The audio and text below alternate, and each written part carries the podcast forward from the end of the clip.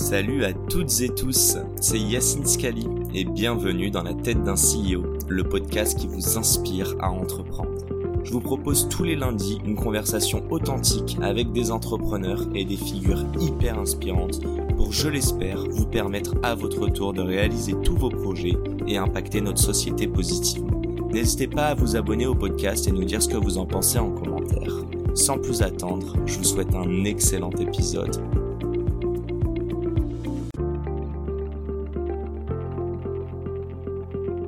Hi everyone, I'm Yasin Skali and welcome inside a CEO's Mind, the inspiring podcast to guide you toward entrepreneurship. I will propose for the next hour an authentic conversation with top notch talents and entrepreneurs that have succeeded in their life. Please do not hesitate to support us by subscribing to the podcast, obviously, but also leaving some comments and a five star rating. Now, fasten your seatbelts because this podcast is about to start. Enjoy.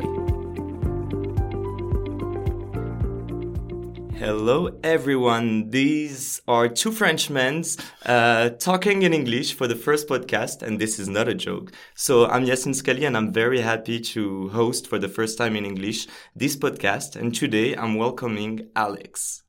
How Hi, are you, Alex? I'm doing really well. Very happy to be with you today. Thanks for having me. Uh, and yes, no problem speaking in English. That's great. So, please explain why we are doing this in English today. I don't know because uh, you said that you like challenges, so I do. and that's great. Um, and we like challenges as well. Um, the reason why we're doing this in English um, is probably because you know we started Upflow now four years ago, and um, from you know from the get go, it's always been a kind of a English first type of company. We've always like you know like kind of we're always writing everything in English, preparing for an international expansion, and Mhm. that's you know still the case today. We have uh, a presence uh, in the US. Most of our users are in the US now, and the company is really like English driven. So I am very happy to be doing this uh, this podcast in English for any potential followers or anyone that could benefit from uh, this talk today. Yeah, that's basically the whole point. It's um, it's been two years of like a great journey during this podcast, but now I feel that uh, all the talks I'm having with great uh, founders and inspiring entrepreneurs uh, should be broadcasted abroad. So I hope that you guys uh, will not. Uh, dislike our French accent. We're making a huge effort. I feel that we still have a pretty decent accent for French people. No, and just like uh in like how can i say a little pose, but uh i'm having you two hours basically before you hit the airport so where are you Yeah. going Yeah, I'm going to New York, and I'm actually uh, relocating uh, with my family in uh, New York. So it was kind of a special moment because we so like I mean I don't know when you want to talk about this, but we basically did a first move to the US, uh, applying to Y Combinator, and spent three months in uh, San Francisco. Mhm. Uh, this was in 2020, so it was right before COVID. Uh, and we went Great there. that was a great timing. It was like an incredible batch. Uh, that was the last in-person batch at that time. Mhm. Um, and we flew back basically on a 24 hours notice because of COVID. And we came back to France just like because we didn't know where we would go elsewhere, right? And um, and we thought that we would come back like a couple of weeks after. Uh, and actually, we couldn't go back for two years. So we basically had to build the business in the US without being in the US. Um, and you know, this is now like open again. And, um, you know, it's really like important to be with teams there.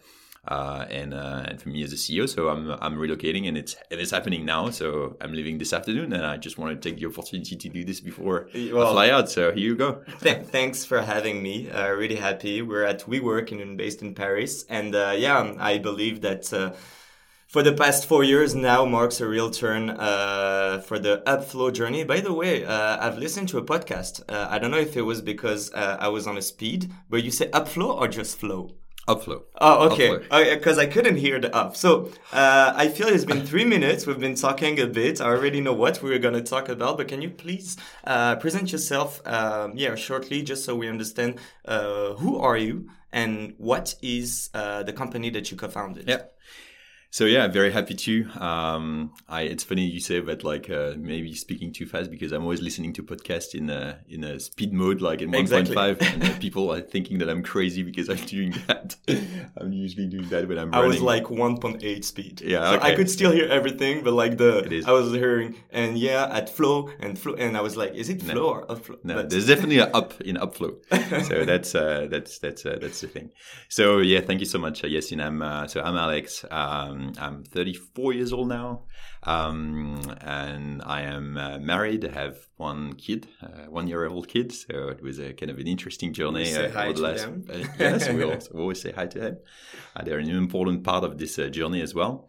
And um, yeah, we started Upflow four years ago, and prior to that, I've been. Uh, I come from an engineering background, so I did a, a master of engineering um, and then a master of finance in Australia, actually. So that's where I basically learned uh, speaking English.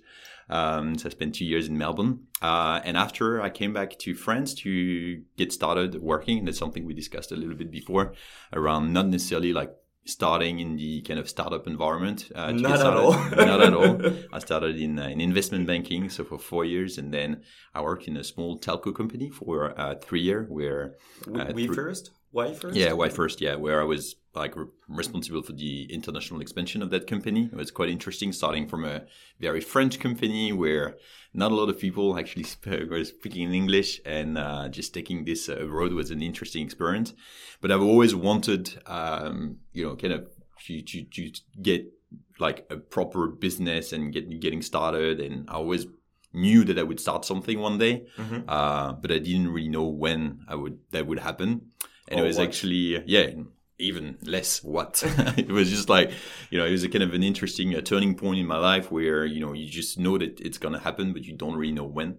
And uh, and I always remember like this kind of like very simple advice from my wife uh, that I really thank for um, on that occasion, but you know, it was like literally like I was always telling people, yes, one day I'll build a company, I'll build a company. And one day she just looks at me and just say, well, why don't you do it? I think it's the time. yeah. And it's always the right time. That's something that I've learned. There's no good or bad time. It's just like you should, you should just jump into this if you really want to do this. The other question is, do you really want to do this? But if you really want to do this, you should, you should go ahead. There's no, you're not going to learn more by doing more more other things more experience more yeah. It's so unique that you have to go and jump into this. And so that's how it started uh, four years ago. I feel like it's been at the same time like a zillion years and six months. Uh, it's a kind of this weird feeling that you always have i think in a, in a startup. Uh, but yeah, it's been four years, and uh, just to give you like uh, rough numbers, we um, we went through uh, eFounders, then Y Combinator. Uh, the company was uh, pretty nimble, uh, especially like uh, when we went through the uh, this COVID uh, moment where uh, we stayed as a very small team of uh, 13 people. I, don't think you you you did the pitch of Upflow. I Like, what do you guys didn't do? Yeah. Um, so Upflow is uh, a software solution to help companies uh, get paid. As simple as that. Um, you know, B2B companies today still really struggle uh, getting paid. Um, You had it's- few figures, like just to understand what's the delay and how many like yeah, it's, recovering. it's it's really crazy. Like when you think about it, when you look at like how, how the process work for a B two B company, which Mhm. is basically sending an invoice, waiting for ninety days that the invoice is becoming Re-engaging. overdue, and then you know kind of following up because no one is paying you on time. And when you think about this overall process for a thousand invoices, you look at companies that we help and they just like get paid over like 100 150 days sometime you know and it's just like the, the problem with that is that it's not only like a massive problem for them in terms of cash flow, but it's also like a massive problem for the potential growth uh, that they could have uh, and they could benefit from being paid on time. And we don't want to do this for them. We want to provide them with a technology that enables better payments for these companies. And it's a much more complex problem than people think. You think it's about sending an invoice, waiting, just getting paid. But it's actually like a lot of collaboration. It's really sensitive because you're talking to customers, clients, you know, like And so about money. you can't, yeah, and about money, of course. Uh, there's a lot of technology involved in terms of payment stacks. You know, like, I don't know if you know this, but in the US, still 40% of B2B transactions are done by checks. So it's Really? literally I like never used a single check in my Yeah, life. I I just had to pay for like my tennis classes and I had to ask my mom and transfer her the money. It's like so archaic. yeah, me. it's it's crazy when you think about it, right? It's literally like a piece of paper, like to say, "Oh, we just paid you in, in the mailbox." So this is crazy, but when you think about it, this idea that like you're gonna receive an invoice with a PDF, and then you have to copy paste like banking details, and then enter the amount, and then this overall process is riddled with inefficiencies, and we're really trying to streamline that. And basically, the long-term vision we have around this is that you know when you go on a website, we talked about buying clothes earlier. Uh, when you go on a website and you just buy something online, you know, there's just a cart, there's what you bought, and you click on a button, paid, and then off you go, right? Yeah. And we want to provide the same experience for B2B businesses when the current process is really, really terrible. So that's what we do at Upflow. Um, our customers are really, really like different type of B2B companies. Uh, it ranges from technology companies, so we have great uh, technology companies uh, uh, using using us, but it can also be like traditional food and beverage company, uh, transportation company. Like it's really really wide, and it's both in um, EMEA and in the US. Okay. Uh, the US is like one of our strongest uh, lever for growth right now, and that's why we're investing like a, a lot of uh, a lot of energy there. Uh, but overall, like the we have like fifty percent of our revenues in the US right now. Already Um, fifty percent. Okay. yeah. So and uh, and and the rest is spread across EMEA, where there's a there's a really really like large market for us. Again, maybe we're going to talk about this later, but when you think about like our target market, it's like huge, right? Like any B2B company issuing like invoices could be a, a user of Upflow. And I think one of the biggest challenge we had at the beginning was really focusing uh, on uh, on uh, on a specific segment to get Mhm. started and what we call nailing our niche. Um, but yeah, it's really interesting to, So, to so get what's started. the, this. the niche for you? Uh, So the you niche is with? really like B2B tech companies, right? We figured out like as we started building and distributing the product, Okay. uh, which is really important. Like the combination of the two is not only building the product, it's also like distributing it. That people in tech companies were more receptive to the messages, the value that we can provide. Even though like a lot of other companies could benefit from our product, we realized uh, that those tech companies were really like interested about how do I streamline this process? How do I get a modern process in place? Um, and I don't know if you've read this book called uh, Crossing the Chasm, but it's about Not like the it's about the theory of adoption of new technologies. So you know you always have like this the what we call the early adopters, the people that Uh-huh. like would use a product because they see that it's going to be the future, and you know the people that were buying the first iPhones, for example, when it was actually less of a good product than other things in the market, but they could see the vision. Um, and then you have like in terms of like you know the adoption, you- followers. the followers, and then you end up with the laggards, people that have no choice but adopting your technology, right? And what is interesting in this theory is the fact that like when you launch your startup, it's very important that you find this group of early adopters, people that will be willing to test a product that is not really perfect, that is Mm-hmm. changing a lot, that has like a lot of flows. Um, and that's where every startup starts, right? So, so Um, you believe that tech native startups and basically entrepreneurs and founders uh, are more willing? I don't know if it's like taking the risk, or I'm pretty sure they are as regarding uh, like as uh, Demanding. yeah demanding in terms of like uh, uh, product delivery and all the constraints that it involves. But why do you think that they uh, would better trust you from the beginning rather than uh, maybe bigger companies that have bigger flows? I think it's because they see the vision Okay. That's really the important thing, and it relates also to your role as founder when you start your company. Is that But you think they, they, they want to do that to help you, or they feel that uh, as an investor they want to be like a very early on, you know, uh, player in that? Yeah. it's company? interesting. It's interesting that you compare them to investors because they are in some ways investors of your product because they're going to help you refine the product and stuff. I think what is most important is more around seeing the vision, and what I mean by that is that you sell them a product today, but you say this is what the product is going to do in two years' time, right? And they are the one because that's what they do as well. They are the one believing what is going to be this product in two years' time, right? And if you're selling to laggards, basically what they're gonna take, they're gonna take your product and see this is what it does today. It doesn't tick all the boxes, so I'm not buying this product. And actually, like my whole terrible process was just great, and I love it, and I'm not gonna change, right? And I think that's one thing. The other thing that we've seen with tech companies that was quite interesting as well is that the component of growth for them was also a very important aspect of us positioning the product because basically like if you look at the product and because it's a, at the end of the day it's a, what we call a business process automation type of product right you take a, an existing business process and you try to improve it, it, or reinvent yeah. it exactly um, if you take a, a process that is not great but basically like you do 2% growth every year you know it's basically going to be the same process and if you already have a team in place mm-hmm. this is going to be fine right you're just going to keep the same people. Maybe it could be more efficient, but you know, at the end of the day, it's not going to change your life. What was interesting, for example, when we talked to Jason, the controller at Lattice, so Lattice is a great software company uh, from Silicon Valley. Jason was telling us, well, you know, this is okay. It's taking me like, you know, five hours a week, like today, right? The problem is that we're going to do like five, 5x growth next year and I don't want to hire someone to do this. And I see the vision about Upflow helping us doing this. So this is how you kind of it's and it's a very different type of sales when you sell the vision okay. as opposed to selling like just the current product when you're more mature. Uh, but I think it's really really interesting.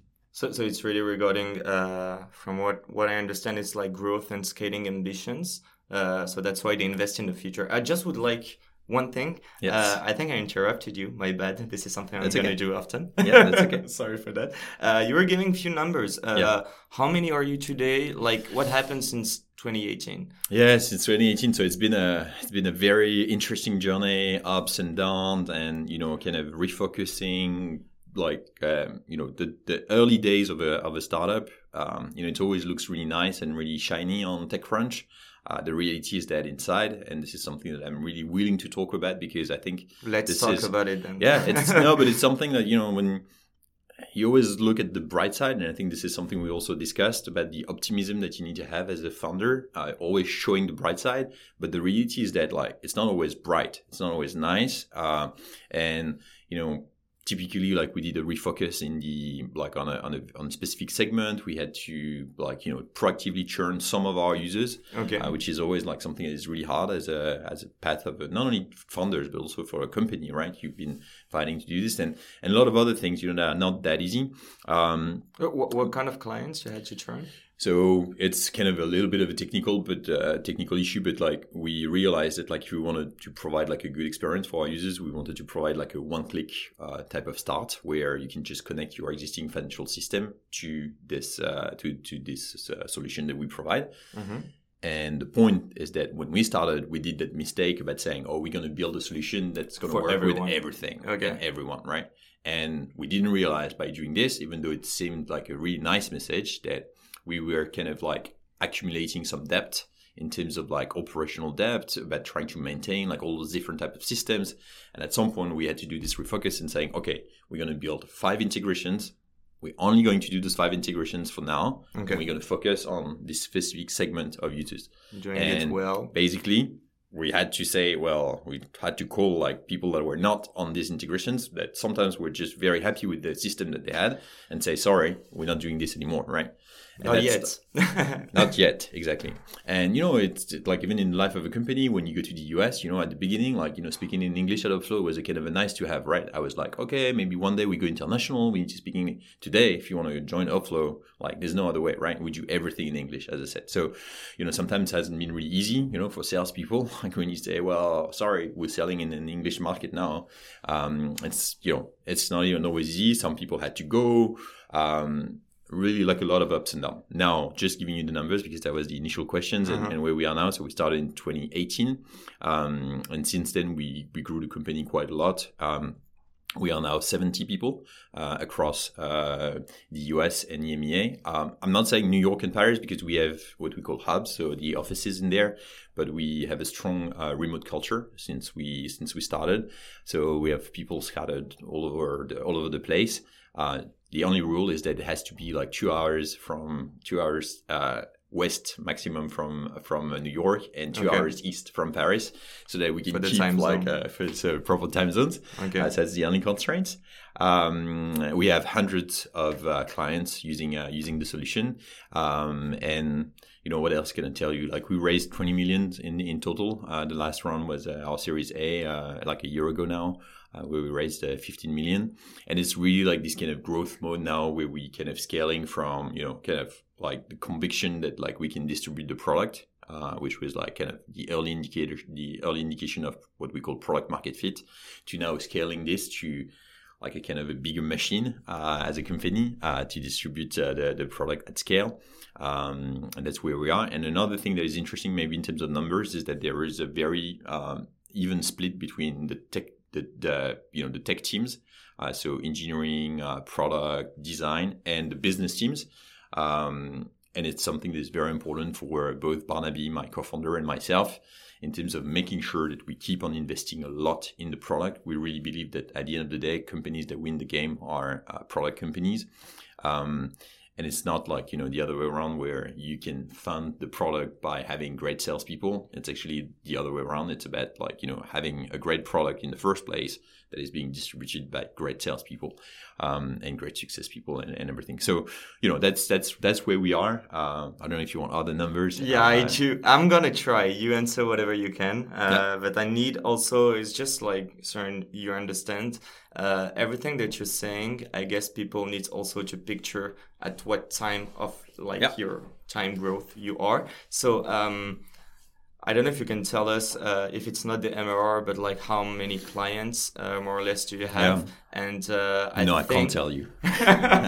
well, give us a range, maybe. Yes, of course. And and uh, I think on the Nut podcast, you claimed that you processed a billion uh, I don't know if it were dollar or euro, yeah. but it's more or less the same now. Yeah. Um, during the first quarter, right? Yes, that's um, it. Uh, right now we are on September fifth. Yeah. Uh, the fifth. Um, yeah. yeah. How much did you do on the second so, quarter? yeah, I think I, I'm, I'm, we're not communicating on numbers, and you've been in the VC environment, so the reason why we're not communicating on numbers is that VCs love to take little notes about like what is the progress, are they going slow, fast, and stuff, and I don't want to spend time uh, trying to just uh, talk about this with VCs when I'm not raising. So that's not why we're not communicating. But I think what is important for uh, the audience and people that are uh, good enough to listen to us. So mm-hmm. thank you for that. Um, um, it's about like understanding where we are, right? Where we are on the on the journey, right? And I think. It, in that respect, one thing that is kind of fascinating with a lot of SaaS companies is that there's some strong patterns in terms of like where you are, when you raise, etc. So we raised um, our Series A uh, at around a million in AR. Okay. Right. And we are now on the path from, you know, this kind of one to five or one to 10 path in terms of uh, revenues, right? Um, and it's important because I think it's important to, to, to say that because you realize when you talk to a lot of funders next to you that actually like a lot of companies that want to monetize their product you know some companies don't want to monetize their product but a lot of companies that want to monetize their product never get to even 1 million in AR right? Um, and so that's something that is quite important.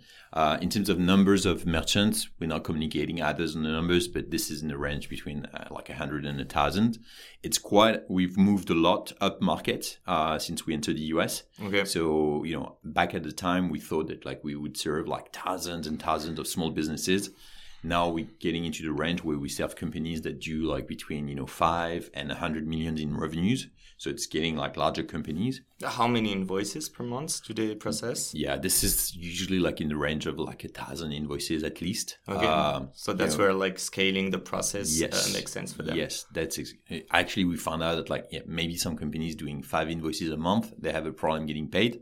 Maybe but we don't want to invest like our energy trying to save the problem for them right now. The reason for that is that they usually like they're not going to spend the money on this, and you can't build a product that will serve two different markets at our size, right? Being of focused course. is extremely important.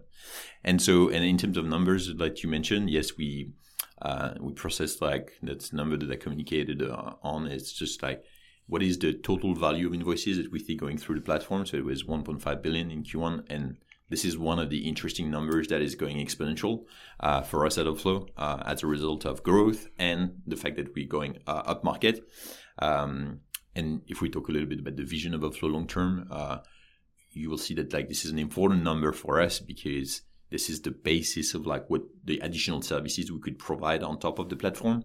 So that's why we are kind of looking at this number uh, with uh, quite a quite an interesting eye. And so yeah, But sorry, not communicating on the number, but No, you understand worries. the, uh, the, uh, the the logic behind, and hopefully this is uh, this is helpful for Yeah, for like from your answer, I already have like at least three questions, not regarding the numbers. Uh, dear audience, I did my best here, and thanks, Alex, for playing the game. Uh, I still believe that I got most of what you could give us, so I'm really happy. Um, yeah, I just had one question regarding the type of clients, uh, and especially since you're a SaaS. Do you target SaaS companies, or do SaaS companies have the lowest, uh, uh, you know, uh, payment default rates? Yeah, so we talked about you know Front earlier uh, Yeah. today. So Front is one of our users. Uh, Hello, Mathilde. Hello, Your seat is still very hot uh, on my media if you want to reach out. so Front is a typical uh, type of users. Lattice is another one. Uh, Product Board. I don't know if you know this type of companies, but they are like great tech companies. Um, you know what else do we have? Aircall, like a lot of a lot of companies like in the in this tech space. Um, and usually they start using Upflow, um, not at the beginning, not when they sell to kind of usually the, like these companies follow the path of like selling to mid-sized company and it's like kind of they pay everyone is paying on card. It's easy when the card is not working like you just cancel the subscription and stuff. And usually like a lot of companies go up market as they evolve. Okay. uh, they start having larger clients larger customers um, and these larger customers are usually quite painful because you know when the first salesperson is closing the first enterprise account everyone is just so happy about it and they say this is great. This is an amazing logo by the way they're paying by check but that's okay because you know like we're so happy and we take it and then we have one check two checks Then 10 pay every and quarter. then, and then wires and then you go uh, you expand intentionally so you have like different payment methods different people Upsell different opportunities, I yeah and even like you know just like look at a, an american company for example going to europe like it's another payment method right of course. and so you can't and so that's where we want to help building really this hub where you can manage like all the different audiences of clients that you have. It's really like in the same way you have a crm for your salespeople you have like a upflow for cash collection uh, and you can build those audiences and workflows that are actually dedicated to specific type of of, uh, of uh, clients uh, and that's that's where we start helping. So typically when you look at like a, a company like a Aircall, they would probably be like uh, going into this enterprise segment, and that's where they would start using a, a company like a, like Upflow for uh, like to, to to manage the cash collection, uh, and that's that's where we are. So that's a pretty good question. Usually, when companies are smaller, they're not they don't need that. Okay. Uh, we say hi to John from Aircall. So Aircall is like a voice over IP uh, solution. Uh, we made so they just reached 100 million R ARR, so annual recurring revenue. But we did an episode. I think it was one or two years ago. Very interesting. I would invite everyone to to go listen to it. Um, With just- John, was that with yeah, John? yeah, definitely with John, and uh, yeah, we talked about a lot of personal stuff, like how he went from basically no house to now having even a hotel. So and renting a, uh, bought a lot of like you know small uh, student uh, apartments when he was a student. So that Yeah. was uh, that was really John really has been funny. uh, John has been a great mentor for for me, and Yeah. you know I spend a lot of time with founders that are like two, three, five years ahead of us. So maybe they are like a hundred years ahead of us, but. uh uh, it's amazing to see like actually people giving back uh, and you know kind of just helping um, founders like myself uh, by sharing like you know the wins but I, I i tend to say that like it's also like the mistakes that you do that are actually more actionable as founders Mhm. uh, and i think you know like i i really thank like all of those founders that spend time with uh, with me and and others um, because it's it makes a real difference uh, in building your company we definitely definitely sorry gonna talk about the the the, the give back culture and also the the culture that you you try to Im- implement at uh, at Upflow. I just had one last question regarding like your ambitions. Um, you claimed uh, so now even maybe more million of uh, annual recurring revenue. Yep. Uh, does that make you reach the product market fit? And basically, my real question is, um, I don't know if you plan already uh, a next fundraising. Do you wait for burning all the cash that you just fundraised, or do you wait for like I don't know if it's like a threshold reaching, let's say, 20 million AR? I don't know, or 10. yeah How, So- how does that work? Yeah. So I can tell you two things. So first, no, you're not going to wait for running out of cash before uh, starting to think about this. That's one. And the second thing is that I think there's something in this environment that is really really bad it's about like people are really really focused on like companies raising money right, Right. it's like a it seems to be like a leading indicator of success it's just like okay cool so they raised so now they're going I to think it's more of a constraint. You welcome people on your board. You need to report to them, Yeah, i think depending on who you. I mean, for me, like the board and, and, and investors and all these things are a great, you know, kind of like moment where you can actually like um, get some feedback, get some advice. Sometimes really valuable, but it's not the the leading indicator of like what you're doing, right? Typically, when you mentioned product market fit, for me, product market fit or an early indication of product market fit was the strong sign of okay, we should invest in the channels we found, we should invest in the product that we are actually building now. Okay. And investing in this product means sometimes raising money. Sometimes it's not. Maybe it's self funded and that's great and you don't need to raise, right? You mentioned that uh, it's two different uh, models, like uh, VC Exactly. funded versus, versus bootstrap. Just on the, the, the product market fit, Yeah. um, how would you define it, and how, Yeah. like, what are the indicators to tell you that oh, okay, we've reached it? I don't know. We said we only have 50 minutes for this podcast. So uh, it's it's not a financial class. I'm just I trying know. to figure out, but Yes, it's really uh, the, the reason why I'm, I'm making this joke is that I think like we've had like endless conversation with my co-founder and other founders around. do we have product market fit? Is that product market fit? Because at the end of the day, you never really know. I think one thing is that it's very important to understand, and it took me like a long time to figure that out. Is that product market fit means, and it's in the name, right? It seems easy, but it's not. That the product has met, like, and there's a strong fit like Market with with market needs, right? And the market means a segment where like there's this strong ties. And when I say strong ties, it's not only about buying the product, Mhm. which is already in itself super hard. You know, like you die to get like a first person to buy your product in the first days, but it's also about engaging with the product, providing feedback, using it. You know, when we see users that are actually uh, you know, like renewing the contract after a year, after two years, and you know, kind of like getting the price increase and stuff because they grew and stuff.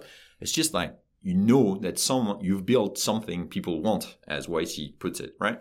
And it's great. And this is what you're looking for, right? So for me, this is the early indication of product market fit. so usage The- rate, and I would say uh, either upsell or no Yeah. churn. Yeah, little. exactly. I Okay. think the strong product market fit is actually when, and it's something that I like in terms of image, is actually when the market is actually pulling your product, meaning that like, you know, you get to the point where it's actually users that just want to use your product and you just can't cope with demand, right? This is like a strong indication of a, of a product market fit. Again, it depends on the segment. You know, if you're a consumer, it's probably not the same. We sell to CFOs, for example Okay. right? And I can tell you that like CFOs are not the kind of people that just go online, browse like three solutions and just click on, oh, I'm going to start a free trial and I'm going to put all my financial data into this great company that I've never heard about because I just want to try. You know, they're not going to do this. So the They're more cautious than curious. exactly, exactly. And it's like, and uh, as a result, your manifestation of like, oh, do we have product market product market fit is quite different from uh, other companies. So this is what you could get. I think the strong indication and the, the interesting aspect about like the next stage and answering your questions about when you raise is actually like it's not about product market fit and it's not about like only a founder or one salesperson able to sell it. For me now, we are on a path where we need to scale this, right? We need to scale our distribution channels. We need to make sure that like we understand how we can distribute the product in a in an efficient way uh, and in a way that makes sense from a financial perspective. That's why we grew the team to 70 people. Typically, like uh, we have a sales team. You know, my job right now is to make sure that salespeople are busy, right, and that they get to their to their quota, and that we can say, okay, we have we are, at the moment we have six salespeople at Upflow. It's not a lot, right? Six out of seven. Only six. Yeah. It's only six. My job and our job as a company, everyone, including product, everyone, including finance, everyone, is to make sure that like we can get them busy and making sure that like we have all the mechanics, top of the funnel, middle of the funnel, bottom of the funnel, so that they can work and close new business. And once we close this new business, making sure like we can retain, engage, and stuff. Once we have this dynamic that is working, and it's extremely hard because it's a lot of different small pieces and everything. Every time something is broken in this funnel, like the whole thing is just broken. hmm Once you get there, then you can really scale it. You're just not going to say six salespeople. It's actually going to be 20, 30, I don't know, if you want to do this. And when you get there, then you raise additional money if that's the way to go there. So for me, the objective that we have for the company, and I'm always telling this, is can we distribute this product at scale right now? And this is not this is the objective that we have today. The objective is not to raise a Series B. Okay, so this is opportunism. It's basically waiting for like another door or another market to open so yeah. that then you can raise some funds yeah i think people like, address this market m- people misunderstand when you are outside of this space and i come from a family where you know it's just like a, from a construction industry so it's really like for them it's like the total different type of world uh, but people because the money that we raised is the only thing that people see from the outside mm-hmm. they think that like oh, okay you raise money so now you can move to the next level it's actually the opposite. We move to the next level, so we raise money. You see what you see my point? I got it. And it's very important that like from the narrative that you give as founders, especially for the team, that like they understand what are we pursuing? Are we pursuing Series B or are we pursuing distributing at scale? Definitely the latter right? So okay. this is this is important, um, even though this is not what you see on TechCrunch. Can't, can't wait to um, yeah to see the next milestones that you're going to reach. Uh, no doubt that you're gonna get to through the next fundraising, even though that's not the real success measure for you. Um, okay, full disclosure, this is not gonna last just 15 minutes. Even though I know you have like a flight to catch, so we're just gonna go let's say five to ten minutes uh, more. Uh, I think at the very beginning, because uh, this is according to me not a business podcast but an inspiring podcast i really want like my roi uh, the the real measure that i would like to to track even though that's really complicated is to see how many people uh, will be able to create a company a project or whatever to create some value for our society uh, from the best guest that I'm able to interview. So first Great. of all, thank you for uh, all your experience and this conversation. Uh, coming back to what you said at the beginning, you said that this was something that you had in mind creating a company. Yeah. I would like to know why. And basically in the why, can you say like can you see your Alex, I don't know if it's 10, 15 years from now or even 5 years from now before Upflow when what was the idea that you had in mind when you tell and claimed to your entourage that you you would be creating a company hmm. that's a great question and a super complex question and it might have changed in between yeah indeed indeed um, but there's some like kind of fundamental things that are there um, and it's it's quite of an interesting question and hopefully this is something that uh, can be helpful for others as well I think what is interesting is that some people have this in their DNA. They want to build a company, and they might be for very, very different reasons, right? I think there's a two kind of like main types for me, like in my in my environment. It's one is about you know the product and the kind of innovation that you're going to bring if this is what you're going to do right? And when i'm talking about innovation or new product i'm not only talking about like you know this great new artificial intelligence type of stuff right? You can build a construction company and being very innovative about how you do things or uh, using a, a, flow a process. Yeah exactly exactly. And you know it's just like there's a lot of different ways to be innovative right Mm-hmm. And I think there's a second driver that is around like what is the kind of impact that you're gonna have on like the world outside of this company. And I think people always kind of and they're not too opposite, right? You can try to do both. That's what we do. But I think the one thing that was a driver for me since like the very very beginning in the early days of like I want to build a company was around what is going to be the impact that with this organization that we're going to have on the world outside of us. And I think the misconception that a lot of people have is that they think that if you haven't built like a company with a thousand people, you have no impact on the world, right? I think the one thing that I like about building Upflow since we started is that when we were the two of us at Upflow and the three of us and the 10 of us, we had an impact. Starting with us, right? I've learned so much from building this company. Sometimes we learn the hard way. Sometimes it was like really great moment.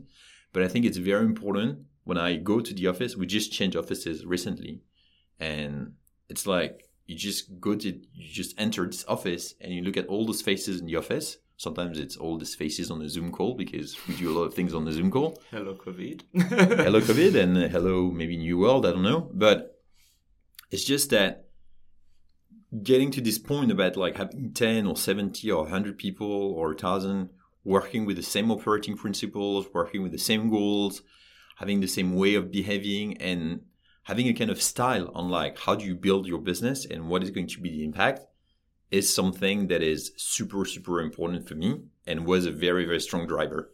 And i think that like i will never go back to being an employee never this i think it's impossible or maybe i have to i don't know but i think it's impossible to for me to become an employee and the reason why it's impossible for me is that I enjoyed so much spending time with my co-founder trying to understand like how do we want to build this business? How do we want to do? It? And I've been so frustrated in the past of like working in companies where it was just like, oh yeah, like don't worry, we'll never be able to do this because X and Y and which are like wrong reasons, right?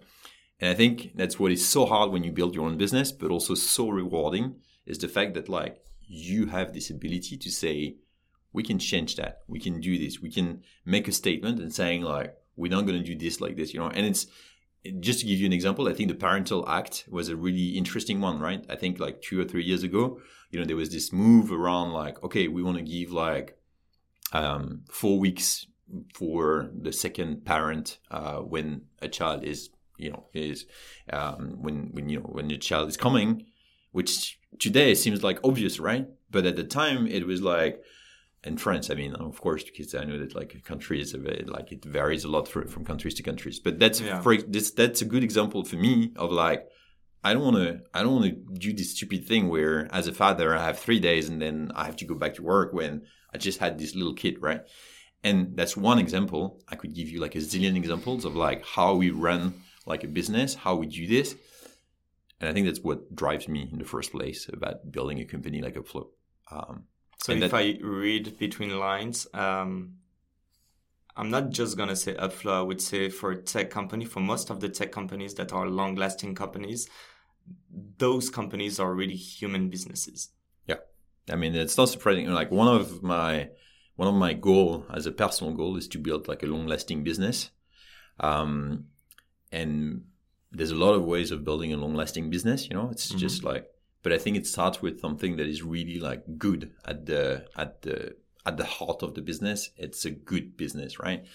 I um, we tend to we, we always say at Upflow that like we're long term people, and sometimes like you know long term doesn't mean like the fastest or like the most like impressive like type of uh, yeah. exponential growth type of things, and some people don't like it.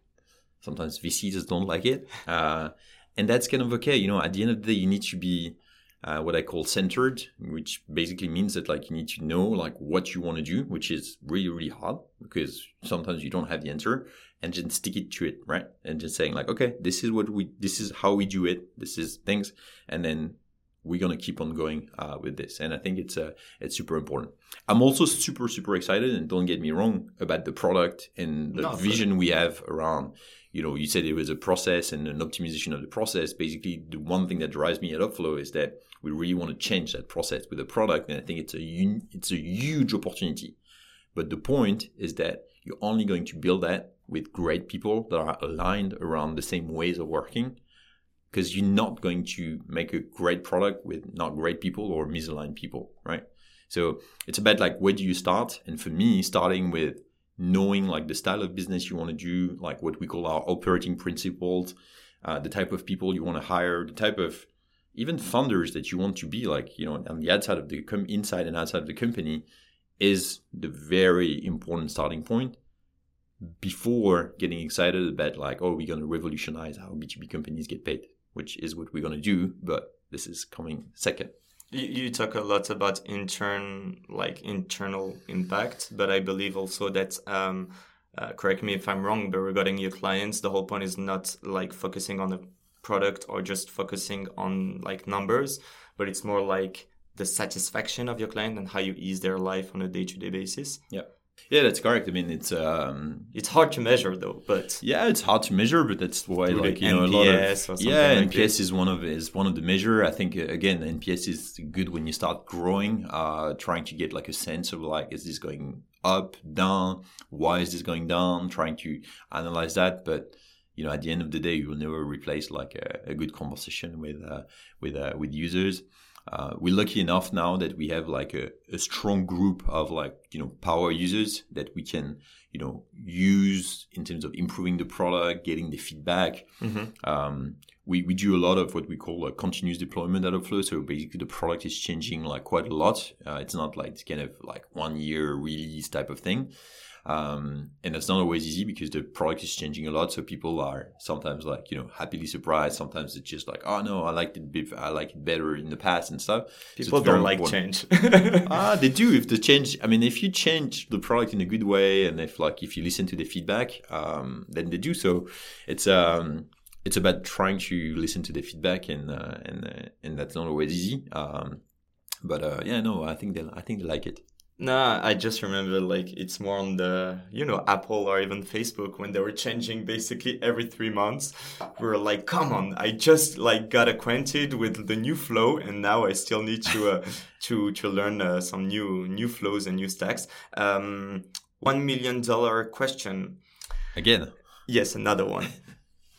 if one of your early employees, let's say Com, if I'm not wrong. Yeah. Yeah would tell you tomorrow, I'm sorry, Alex, I need to leave the company. Yeah. The real reason, like the real why is important, is because I want to create another company.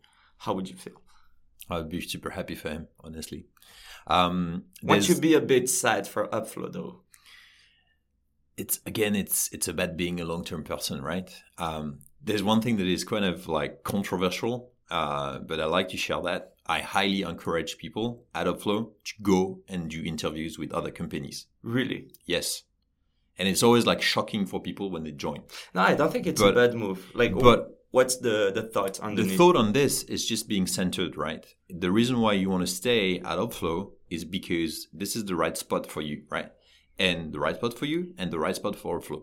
And one thing that I really like, and this is something we worked a lot with our people team, is saying the we have what we've kind of like designed what we call a people journey at Upflow, right? The people journey starts when you get this first message from our talent acquisition team on LinkedIn saying, "Hey, um, hello, like we want to talk to you." Great profile. A great profile. We're trying to, in the same way we, we do this with uh, when we do sales, we try to do uh, like hyper personalized and and making it relevant. But that's the first touch point, and then comes to the last touch point and what is the last touch point in many companies? It's the day where you give back your laptop and it's just like, okay, goodbye. Thank you so much. See you later. Right.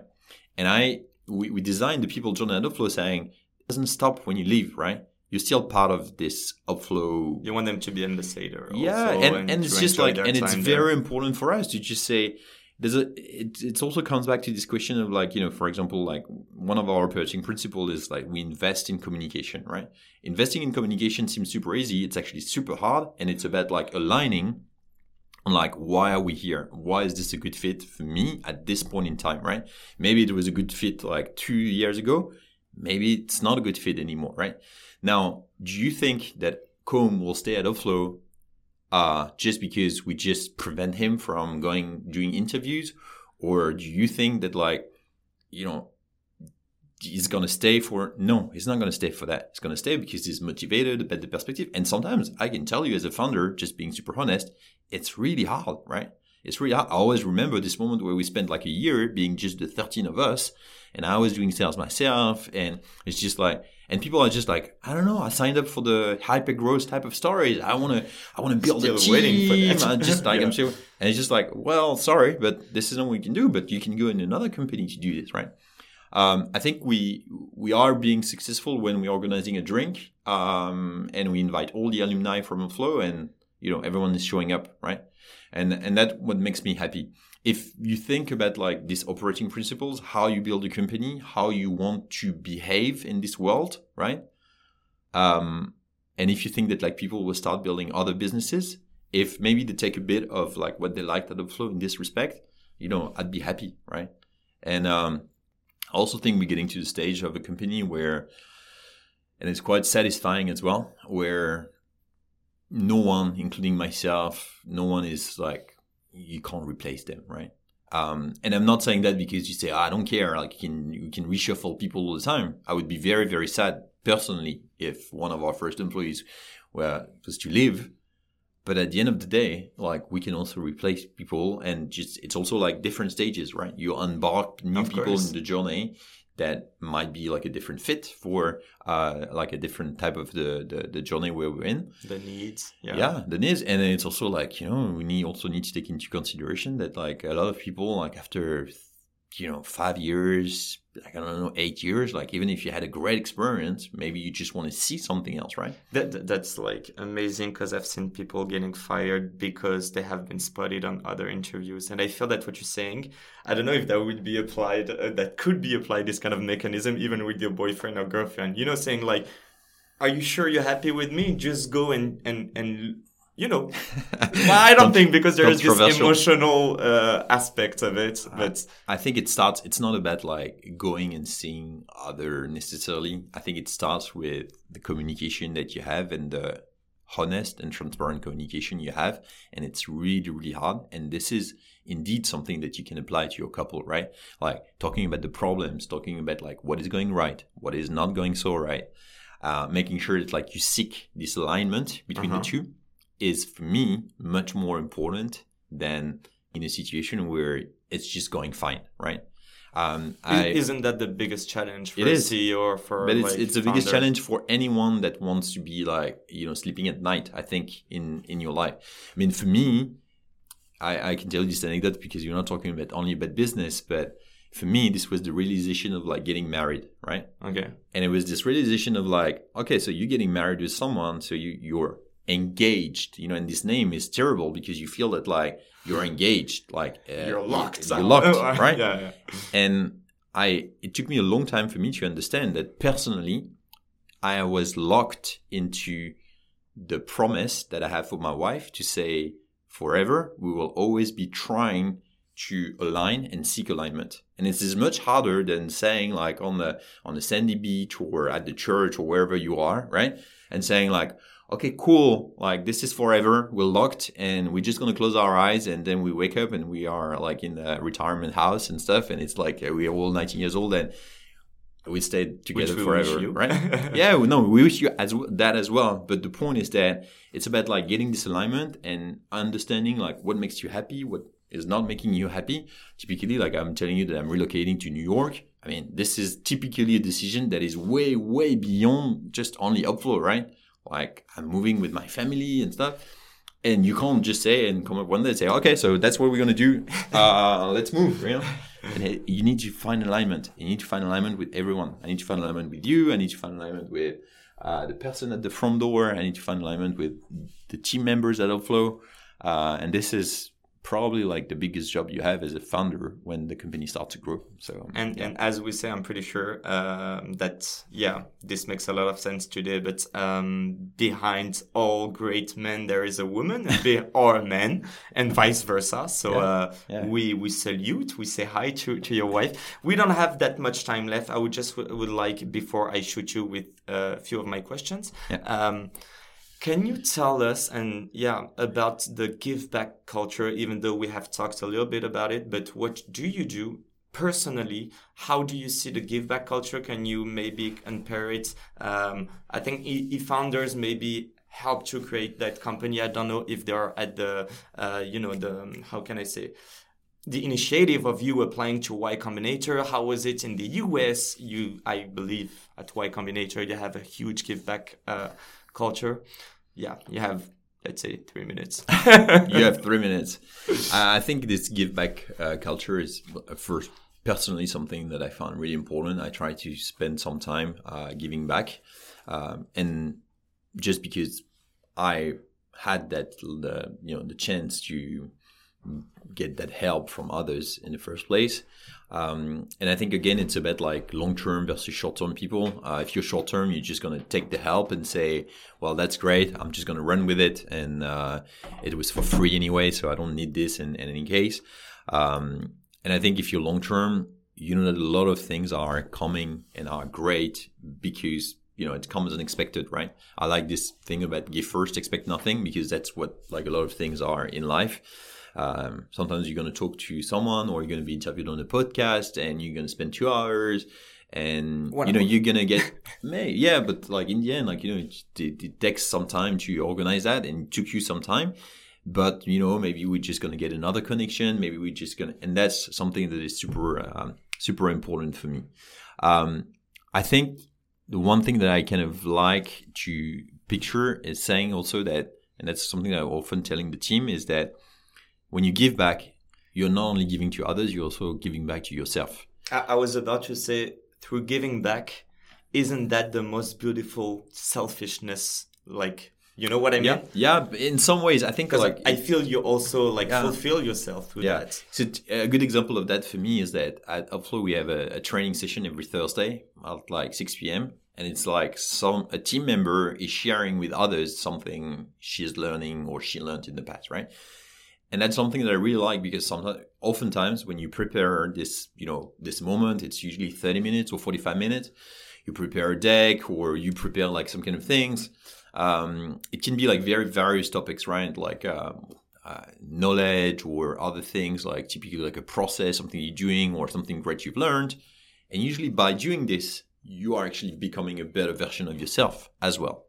And that's really what I like about this um, uh, give first, uh, expect nothing type of mentality because I think long term we all know like you know who are the the good people in this environment and who are like the kind of short term people. Um, and there's only one way to build a long lasting business is to be a long term person. So uh, and that's not only for funders, right? It's also like about you as a as a as a team members and stuff. So um, really that's something that is really important in our culture and in my personal culture. And i i have this slot in my calendar like every friday afternoon uh, for like one hour which is my give back session. And every time there's someone like reaching out on linkedin or sending me an email saying can i take like 30 minutes of your time to discuss this and that? I always try to, to answer positively uh, and spending the time. So typically they could be on YC. eFounders are usually quite a common uh, type of request that I have, like sharing our experience.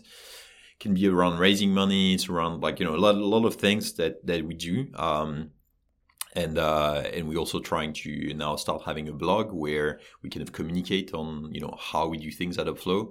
I was very careful about trying to not be uh, you know too uh, uh, you know lecturing people which is which i find like quite annoying when companies are like oh this is how we do things this is the one way the that best way. the yeah, best yeah, way yeah. to run a meeting or whatever so we just want to share like how we're doing things uh, hoping that like this can help others um, and most importantly like having like using this as an excuse to also reach out discuss why we did this how we do this etc etc and uh, this marks almost the end of our interview.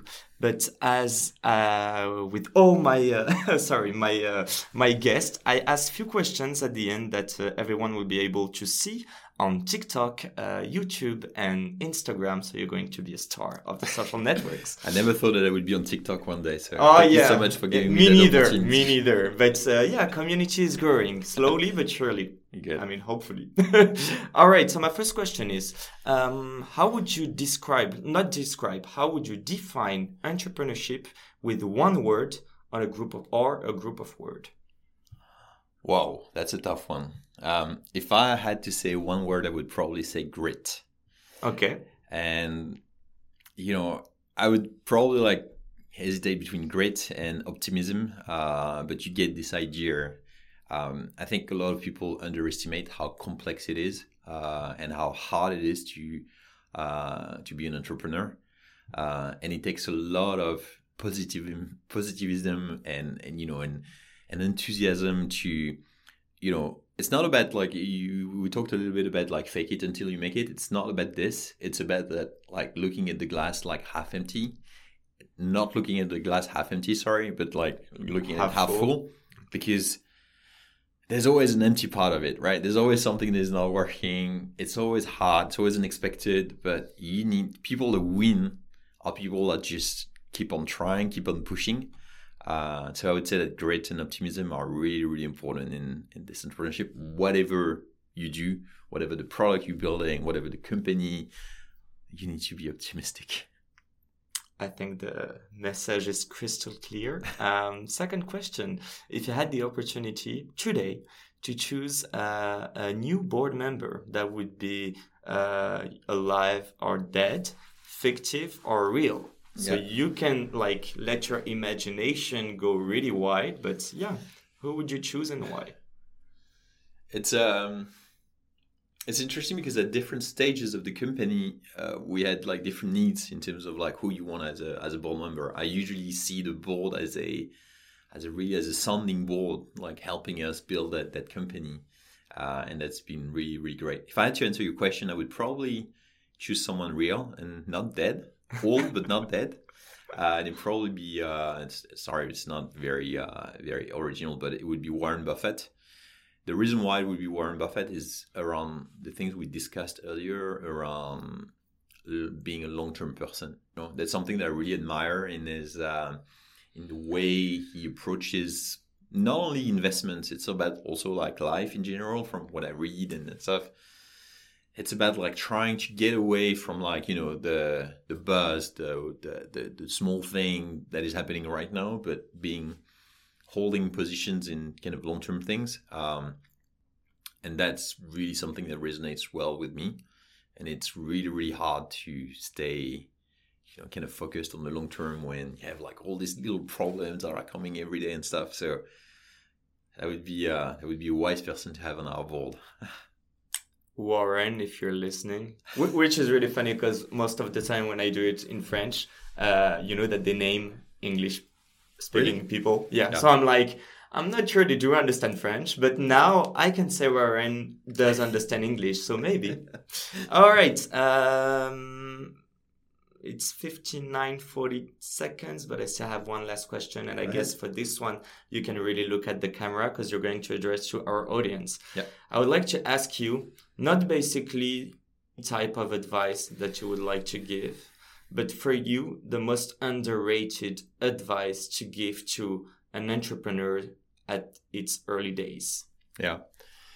Um, it's a great question because as you build your company and as you spend time with founders that are ahead of you, um, you realize that a lot of people are telling you the same advice again and again. And it's quite shocking when you hear that advice and you say, I had this like like at least ten times now when I was talking to funders, say like, what is the biggest mistake that you that you've done like building your company? And they always say, you need to be clear on your values and operating principles.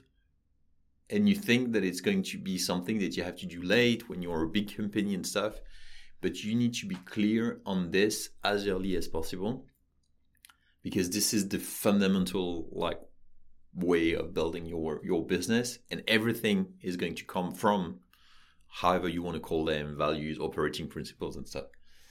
And this is something that i've been obsessed with at Upflow since we started. Um, not necessarily like you know they changed a bit because the team is changing and you know the the stage at where we are and, and stuff but i would highly encourage people if you want to start a business, trying to understand like of course why you're building this business is important, but how you want to build it at a meta level. Um, not in the uh, how in terms of like what is the product doing or whatever but more like how do we operate as a team and how do we want to operate as a team it's also very important to do this. I think it's helpful to do this with uh, what we call fit and misfits for us. We give people example of like what we don't want to see at Upflow and we also want to give them the thing about saying like being honest about the fact that it's totally okay if you're not a fit. You know there's other companies doing things differently and maybe this is not a right spot for you right now and that's okay as again like with the people journey can go on. This would be like my number one advice in terms of trying to understand that and it's really really hard the team has grown to kind of identify that uh, if you haven't done the exercise in the first place. But there's a lot of things that you can build on top of having great values or great operating principles from the first touch point to a potential candidate to how you operate on a day to day basis. uh, and you know how you you you're building your business. So that would be my number one piece of advice if you want to build a long lasting business. Um, very clear. Um, this just personal, but uh, I'm really aligned with your culture. I still have a job at the moment. But uh, are you recruiting at the moment? Be careful because you're the second uh, podcast host uh, telling to me tell that, you like, that. yeah, telling me that like, they would wanna. So maybe when we get to the point where we need to uh, to hire podcast host out of flow, uh, that would be great.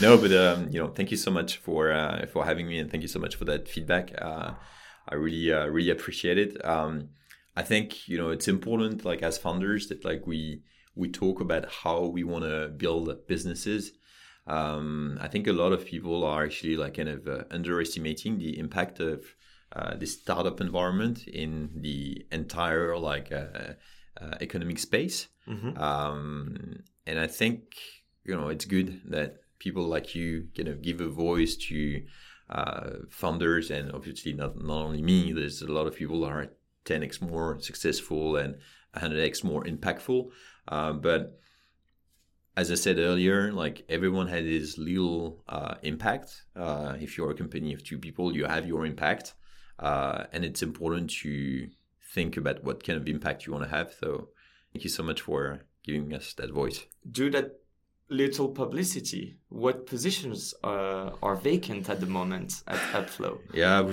I mean, it is, it's all on our career page where you can actually see our operating principles. So I would uh, encourage you to have a look at it. Um, I'll put the link in, yes, the, in we, the video. We are hiring on all all front uh, at the moment. Um, From sales to tech. Yes, like oh, and it, honestly, like it's uh, again long lasting business. Long, you're always kind of looking for the best uh, for the best people. Uh, so I'm not going to do a long list of like all the positions open right now. Um, it's also like you know we we are in a stage at the moment where we grew a lot uh, from uh, like over the last year, mm-hmm. uh, and it's a moment where it's not necessarily about like growing even more. It's about like making this team now working like even more efficiently. So it's actually interesting to look at these waves that you have like in a business where sometimes it's like kind of growth and sometimes it's like how do you make it scale once you've reached that point. We're really at this point. So we're hiring a little bit less at the moment than what we used to to do like a year ago. Uh, but there's always like, you know, great people are always interesting. Uh, we always love to talk to people. I highly encourage you to talk to our talent team. They're they're amazing. Um, and another thing about long term people is that you know sometimes we hire people that we talk to in the first place like two years earlier, and that's okay. You know, so maybe we're gonna hire you one day, and maybe it's not tomorrow. Maybe it's in two years. Well, be careful. I might create my company in between. please do, please do, and uh, we'll be happy to to support in any way we can. Um, but um, yeah, it's uh, it's again, it's it's really building this kind of like long term relationship that drives us. So uh, whether it's with our team, our clients, uh, you know, everyone around our partners, uh, it's really about this long term building of relationship. So. Um, if you want to apply, you can always apply. All right. A huge thanks for this uh, bit more than hour conversation. That was great you enjoyed your time? Yeah, I really enjoyed it. Thank you so much. I like, you know, sometimes, you know, depending on like who is asking questions, it can get really technical. Yeah. Uh, it can get more like kind of high level in terms of building a business. Uh, I think this one was really high level and I really enjoyed it. And uh, yeah, I wish like I had more of those conversation. So thank you so much for having me, Yassine, today. Thanks for playing the game. I truly hope that um, you inspired our audience. At least I can say that you inspired me. Uh, thanks Thank for you. your give back culture. Uh, this is totally aligned with the podcast. This is the first in English, but not the last one. So please subscribe because more are about to come. Great. Thank you, Alex. Thank you so much. See you soon. Bye bye. And this is the end of this episode. Thank you all for listening. If you have enjoyed, please do not hesitate to subscribe, to leave comments, and obviously a 5 star rating. I will come up very soon with a new episode in English, so stay tuned. Bye.